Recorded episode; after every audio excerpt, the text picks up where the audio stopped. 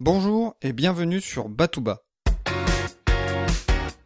Ensemble, redécouvrons les bases de la culture générale avec enthousiasme et simplicité. Je m'appelle Emmanuel et je suis là pour vous transmettre mon goût et mon plaisir d'apprendre.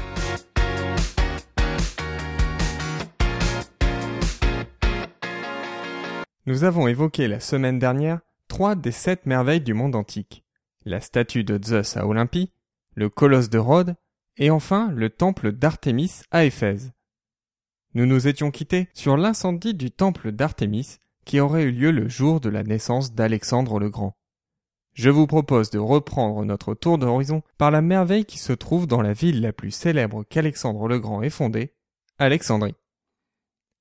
La ville d'Alexandrie est déjà une merveille en soi. En effet, la ville n'est pas située sur le delta du Nil, et l'eau douce est rare.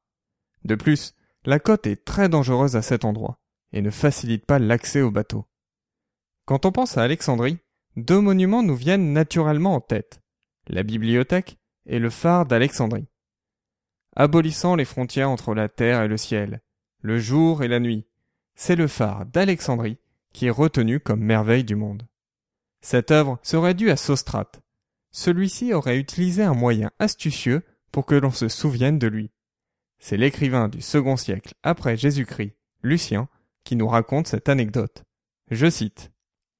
Après avoir achevé son ouvrage, il y grava son nom fort en avant dans la pierre, et le recouvrit d'un enduit de plâtre, sur lequel il écrivit le nom du roi qui régnait alors.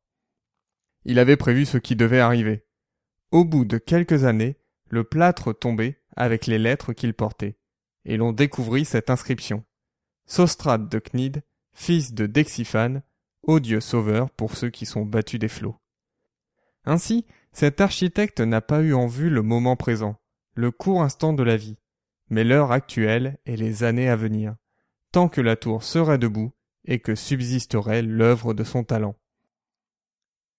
L'œuvre de Sostrate est composée d'une tour carrée, surmontée d'une tour octogonale, elle-même surmontée d'une tour cylindrique, le tout s'élevant à 135 mètres de haut. Le phare d'Alexandrie a servi de modèle pour d'autres phares, et notamment celui que l'on appelle la tour d'Hercule. Construit au premier siècle après Jésus-Christ, on peut encore observer la tour d'Hercule à l'entrée du port de la Corogne. Mais restons en Égypte et évoquons la seconde merveille qui se trouve sur ce territoire, la pyramide de Khéops. Les pyramides avaient déjà près de 2000 ans quand les autres merveilles du monde furent construites. La pyramide de Khéops est la plus ancienne des merveilles du monde et la seule à être encore debout.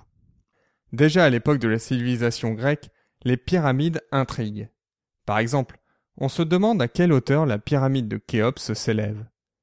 C'est Thalès de Milet qui au VIe siècle avant Jésus-Christ en proposait une mesure.